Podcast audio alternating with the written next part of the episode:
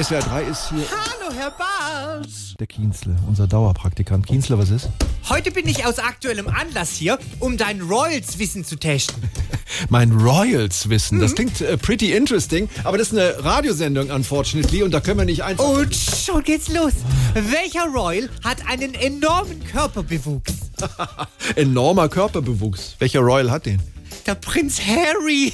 Prinz Harry. Haarig. Kienzle! Was weitermachen? Nein. Okay.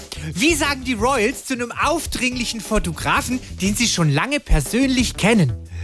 Aufdringlicher Fotograf, den Sie schon lange persönlich kennen. Hallo, grüß dich, Edward. Oder Hallo, James. ne? Na? Nein, nein, nein. Für die ist das ein Paparazz. Du. Was bist du, Paparazz? Du. Paparazzi, Äh, Paparazzi, du.